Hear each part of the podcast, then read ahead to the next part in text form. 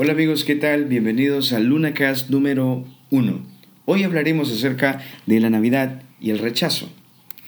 La Universidad de Michigan, a través del Departamento de la Neurociencia, realizó una serie de investigaciones muy interesantes en donde parte de los hallazgos que se encontraron es que el cerebro humano cuando experimenta dolor físico, es decir, cuando ustedes y yo experimentamos dolor eh, penetrante, el cerebro libera un tipo de analgésico natural conocido como el receptor MU. La función de este receptor, la función de este analgésico es reducir de una forma significativa la sensación de dolor que nosotros experimentamos. Dolores como por ejemplo poner un pie accidentalmente en una pieza de Lego. En realidad pocas cosas pueden ser tan dolorosas como esa. Solo el hecho de pensarlo en este momento acaba de generarme dolor. O como que el dedo meñique de tu pie lo golpees accidentalmente en el mueble de la sala. Díganme si sí o no. Eso es horrible. Eso es un dolor horrible. No es simplemente espantoso. Cuando el cuerpo humano recibe esas sensaciones de dolor, de inmediato nuestro cerebro emite este analgésico natural con el fin de reducir esta sensación.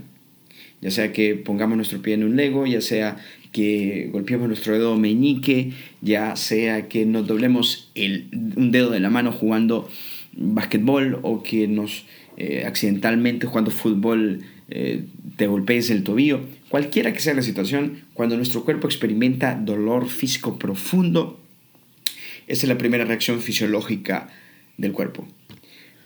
Un dato curioso, revelador acerca de este estudio, sin embargo, es el hecho que las mismas áreas del cerebro que se activan o que se encienden, por ponerlo de esa forma, cuando nosotros experimentamos dolor físico, son exactamente las mismas áreas del cerebro que se encienden cuando nosotros experimentamos dolor emocional a causa del rechazo.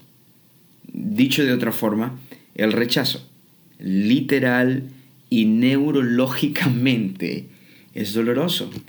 Y nosotros sabemos esto. Eh, no, necesitamos incluso eh, ese estudio de investigación solo corrobora lo que anecdóticamente y empíricamente nosotros hemos sabido mm, en, toda nuestra experiencia humana. El rechazo es doloroso. Que tú le ofrezcas un chocolate a alguien y esa persona no te lo acepte, eso es doloroso. Aunque en realidad no entiendo cómo es que alguien sería tan, eh, tan tonto de rechazar chocolate, pero bueno, eso es para otro podcast, supongo.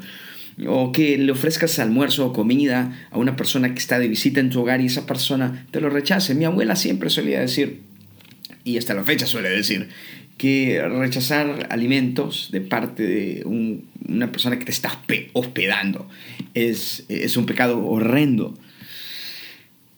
O incluso el simple hecho de elaborar un currículum o una hoja de vida, ir a una oficina, a una planta, a una fábrica, a un lugar para solicitar empleo y que pases la entrevista y que después te responda con la típica frase o el típico cliché de que te llamarán, te devolverán la llamada eh, o que te notificarán si fuiste contratado o no y pasan los días, pasan las semanas y quedaste en espera, sentiste en el fondo que fuiste rechazado. Por supuesto, casi nadie lo articularía o verbalizaría de esa forma, pero en el fondo eso es lo que sientes.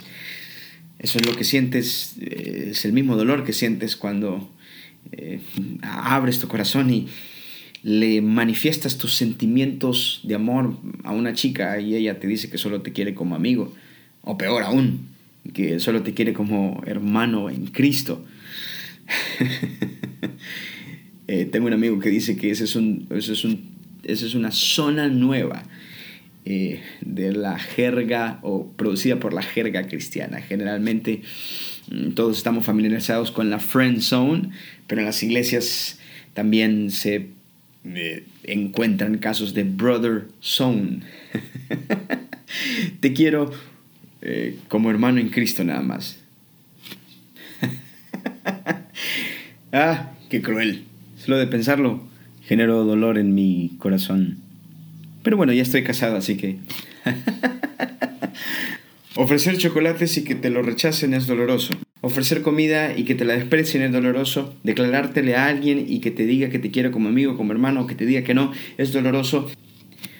Ofrecerle matrimonio a alguien, darle un anillo, abrir tu corazón de la manera más vulnerable en la que puedes hacerlo y que esa persona te diga que no, es algo profundamente doloroso, es algo profundamente devastador. Y es por eso que encuentro con mucha fascinación y, me cautiva bastante el relato que encontramos en el Evangelio de Lucas en el capítulo 2 acerca del nacimiento de Jesús.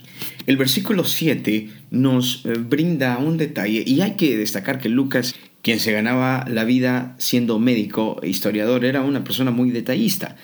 Eh, no omite detalles específicos que enriquecen el relato.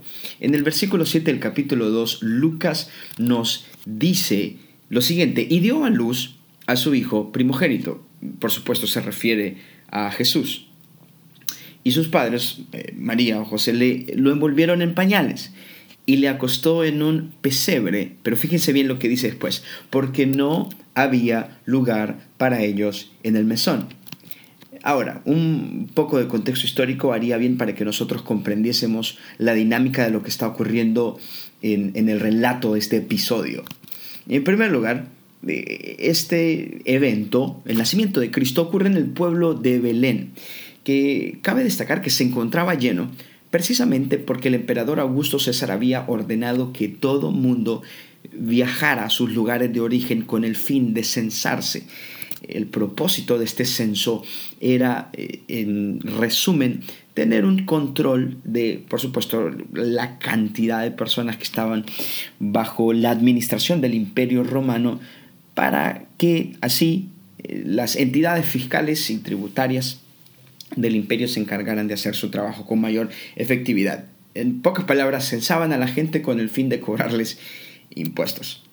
Y es en vista de esto que el lugar, el pueblo, eh, una villa eh, de Belén, se encontraba lleno. No había lugar para Jesús y su familia. No había espacio alguno. Y por eso Jesús nace en un lugar apartado, en los márgenes, en las afueras, en las periferias. Es curioso como cuando nosotros vemos, por ejemplo, eh, nacimientos, es decir, las decoraciones que se hacen para las épocas navideñas, casi siempre está el bebé Jesús sonriendo, sonrojadito, eh, está María y José contemplando, admirando al niño y están unos animalitos, vacas, caballos, casi que postrándose delante de, del niño Jesús. Eh, sin embargo, es, es, es muy dudoso que la escena haya sido así de nítida así ah, de, de, inspiradora, así de bohemia. Es, muy posible que el lugar en donde ah, María tuvo que dar a luz a Jesús fue en alguna especie de cueva, fue en algún lugar apartado, en algún lugar marginal. No había espacio para Jesús porque el lugar estaba lleno. Jesús nació en un lugar para aquellos, para quienes no habían lugar. Jesús nace en el lugar de los rechazados. Si hay alguien que puede identificarse con tu rechazo, aún desde su nacimiento, es Jesús. Si hay alguien que entiende lo que significa sufrir y experimentar rechazo, es Cristo. Eh, es casi hasta una especie de, eh, desde una perspectiva literaria, es casi un giro irónico de parte del Señor, que el verbo de vida, quien fue el agente catalizador y creativo en el diseño del universo y las galaxias y los árboles y la música y las melodías, se encarna naciendo en un lugar para los rechazados, en un lugar para los que no tienen lugar. Y todos en alguna manera u otra hemos experimentado el rechazo, Tal vez a ti te ha pasado que has logrado percibir que en tu lugar de trabajo o tu lugar de estudio parece que hay como un, grupo exclusivo y cerrado, una especie de grupo selecto al que solo pueden tener acceso algunas personas. Y más de alguna vez tú has sentido que has sido tácita e indirectamente excluido. Eh, a lo mejor te has dado cuenta de una manera inoportuna que fuiste el único que no fue tomado en cuenta para algo en el trabajo, en la iglesia, en tu familia. Sientes tal vez que no eres parte de, del grupo arbitrariamente elegido que decide el rumbo del barco en la oficina o en el grupo social que tú eh, frecuentas. Tal vez tú has bebido de las aguas amargas del desprecio, del rechazo, de sentirte como que estás fuera de lugar. Jesús te dice y te recuerda que la realidad de su rechazo ocurrió desde el pesebre. Jesús en el pesebre es un recordatorio para ti que has experimentado rechazo, que has experimentado desprecio y que ha generado un dolor profundo en ti. Jesús te recuerda que Él vino a nacer en un lugar para los que no tienen lugar, para que tú tuvieras acceso a la casa del Padre, en donde hay muchas moradas. No había lugar para Jesús precisamente porque Él vino a construir un hogar para ti. Desde su nacimiento Jesús sufrió rechazo horizontalmente para que tú fueses aceptado vertical y eternamente. Amigo, amiga, Cristo nació en un pesebre para que tú y yo tuviéramos acceso al trono. ¿Qué importa si otras personas te han rechazado? ¿Qué importa si otras personas te han hecho sentir que no eres lo suficientemente bueno? ¿Qué importa si has expuesto tu corazón de la manera más vulnerable a gente que no lo ha valorado, a gente que no lo ha apreciado, a gente que te ha rechazado? ¿Qué importa? Porque Cristo Jesús ha abierto sus brazos para decirte, mira, yo fui rechazado para que tú entendieses de una vez por todas que en mí has sido eternamente aceptado. Y por supuesto lo que eso significa para ti es que claro, somos seres humanos, el rechazo, desprecio, menosprecio siempre siempre causará dolor. Siempre nos traerá una que otra lágrima, siempre hará que miremos al suelo, siempre eh, hará que dudemos acerca de nuestro valor intrínseco. Esa es una tensión, una realidad con la que tendremos que batallar mientras caminemos en este lado de la eternidad.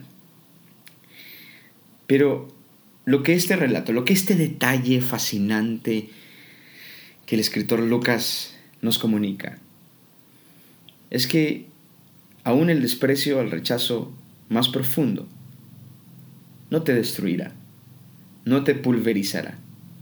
No hará que tu vida se desmorone, por supuesto, puede eh, hacer que te sientas mal, pero al final de cuentas, seca tus lágrimas, sacúdete y sigue adelante, porque la aceptación que tienes en Cristo es mucho más alta, mucho más profunda, mucho más ancha que cualquier rechazo horizontal que recibas de parte de las personas a tu alrededor.